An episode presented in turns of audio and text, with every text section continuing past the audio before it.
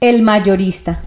Siendo usted manager de una empresa mayorista de distribución, la cerveza lo es todo. Pasa los días ante un escritorio de acero en un pequeño depósito atiborrado de cervezas de todas las marcas. Miller, Budweiser, Coors, Rolling Rock, algunas importadas y por cierto, cervezas regionales como la cerveza de los enamorados. La región a la que usted sirve incluye una ciudad grande, varias ciudades satélites, una red de suburbios y algunas zonas rurales. Usted no es el único mayorista de cerveza, pero goza de una sólida reputación. Para varias marcas pequeñas, entre ellas la cerveza de los enamorados, usted es el único distribuidor de la zona. Usted se comunica con la fábrica mediante el mismo método que usan los minoristas para comunicarse con usted. Garrapatea números en un formulario que usted entrega al camionero todas las semanas. Cuatro semanas después llega la cerveza correspondiente a ese pedido. En vez de pedir por caja, sin embargo, usted pide por gruesas. Cada gruesa alcanza para llenar una camioneta. Cuando un minorista pide cuatro cajas de cerveza de los enamorados semana tras semana, usted pide cuatro gruesas a la fábrica semana tras semana. Eso basta para mantener una acumulación de 12 gruesas en el inventario en todo momento. En la semana 8, usted está tan frustrado y furioso como sus minoristas. Cerveza de los Enamorados siempre era una marca regular y confiable, pero hace unas semanas, en la semana 4, esos pedidos empezaron a subir abruptamente. La semana siguiente los pedidos minoristas subieron aún más. En la semana 8, la mayoría de las tiendas pedían el triple y el cuádruple el cuádruple de lo que pedían regular, regularmente. Al principio usted había cumplido con esos pedidos adicionales valiéndose de la mercancía del depósito y usted había sido previsor.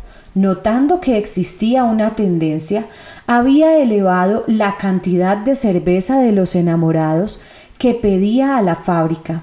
En la semana 6 después de ver un artículo sobre el video de Rock and Beer Distribution News, elevó aún más los pedidos, hasta el extremo de 20 gruesas por semana. Eso representaba el quíntuplo de su pedido normal, pero usted lo necesitaba. La popularidad de esa cerveza se estaba duplicando, triplicando y aún cuadruplicando a, jugar a, a juzgar por la demanda de las tiendas. En la semana 6, usted despachó toda la cerveza de que disponía y entró en el infierno de la espera. Cada semana usted despachaba lo que podía y enviaba a las tiendas equivalentes de pagarés para cubrir el resto. Algunas de las tiendas más grandes llamaron y usted les ofreció tratamiento preferencial, pero ya no disponía de cerveza de los enamorados en el inventario. Al menos sabía que faltaban solo un par de semanas para que empezara a llegar la cerveza extra.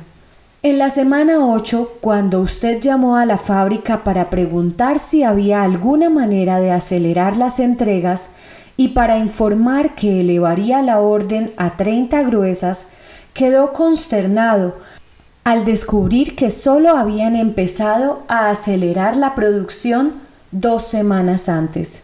Apenas se enteraban del incremento de demanda. ¿Cómo podían ser tan lentos? Ahora es la semana 9.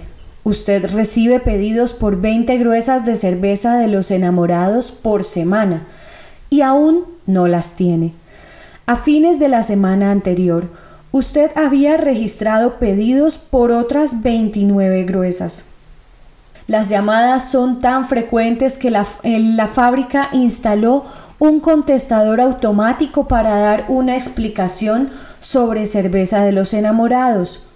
pero usted confía en que esta semana lleguen al fin las 20 gruesas que pidió hace un mes. Sin embargo, solo llegan 6 gruesas.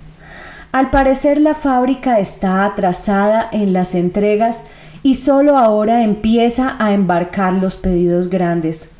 Usted llama a las tiendas más grandes y asegura que la cerveza pedida llegará dentro de poco tiempo. La semana 10 es exasperante. La cerveza adicional que usted esperaba, por lo menos 20 gruesas, no llega. La fábrica no pudo acelerar tanto la producción. O eso parece, solo envía 8 gruesas. Es imposible comunicarse con la fábrica por teléfono, pues todos están trabajando en la planta.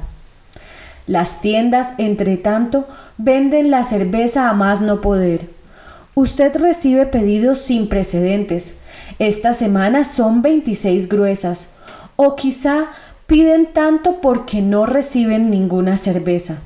De un modo u otro, usted debe mantener el ritmo. ¿Qué ocurrirá si no reciben ninguna cerveza y acuden a los competidores? Usted pide 40 gruesas a la fábrica. En la semana 11, Usted siente la tentación de tomar almuerzos larguísimos en el bar que está a la vuelta de la esquina del depósito. Llegan solo 12 gruesas de cerveza de los enamorados. Aún no se puede comunicar con la gente de la fábrica y tiene más de 100 pedidos para cubrir, 77 gruesas a la espera y otras 28 gruesas que las tiendas piden esta semana. Algunos costes de esos pedidos vencen y usted no se anima a expresarle sus temores al contador. Tiene que conseguir esa cerveza. Pide a la fábrica otras 40 gruesas. A la semana 12 es obvio que esta nueva demanda de cerveza de los enamorados es un cambio mucho mayor del esperado. Usted suspira con resignación pensando cuánto dinero podría ganar si tuviera el stock necesario. ¿Cómo pudo, ¿Cómo pudo la fábrica hacerle esto? ¿Por qué la demanda subió tan pronto? ¿Cómo podrá usted mantener el ritmo? Solo sabe que no lo pillarán de nuevo en esta situación. Pide 60 gruesas más. Durante las cuatro semanas siguientes, la demanda continúa superando la oferta. En la semana 13, Usted no atina a cumplir con todos los pedidos demorados. Finalmente, usted empieza a recibir embarques más grandes de la fábrica en las semanas 14 y 15. Al mismo tiempo, los pedidos de las tiendas bajan un poco. Tal vez hayan pedido de más en las semanas anteriores. A estas alturas, todo lo que ayude a reducir los pedidos en espera es un alivio. Ahora, en la semana 16, usted recibe al fin casi toda la cerveza que pidió hace unas semanas, 55 gruesas. Llega a principios de semana y usted se dirige a ese sector del depósito para observar las pilas. Hay tantas cajas de cerveza de los enamorados como de las marcas importantes, y pronto saldrá de allí. Durante la semana usted aguarda ansiosamente los pedidos. Incluso se detiene ante el escritorio de recepción para ver los formularios, pero en todos los formularios ve siempre el mismo número. Cero, cero, cero, cero. ¿Qué le pasa a esta gente? Hace cuatro semanas pedía a gritos esa cerveza. Ahora no quiere nada. De pronto usted siente un escalofrío. Cuando el camionero parte para la ronda que, incluye la fábrica, usted lo alcanza. Firma el formulario y tacha las 24 gruesas que había pedido añadiendo su propio cero. Semana 17. La semana siguiente llegan 60 cargas más de cerveza de los enamorados. Las tiendas todavía piden cero. Usted todavía pide cero. Tiene 109 gruesas de cerveza de los enamorados en el depósito. Podría bañarse con ella todos los días y no lograría reducirla. Pero sin duda, las tiendas pedirán más esta semana. Al fin de cuentas, todavía están proyectando ese video.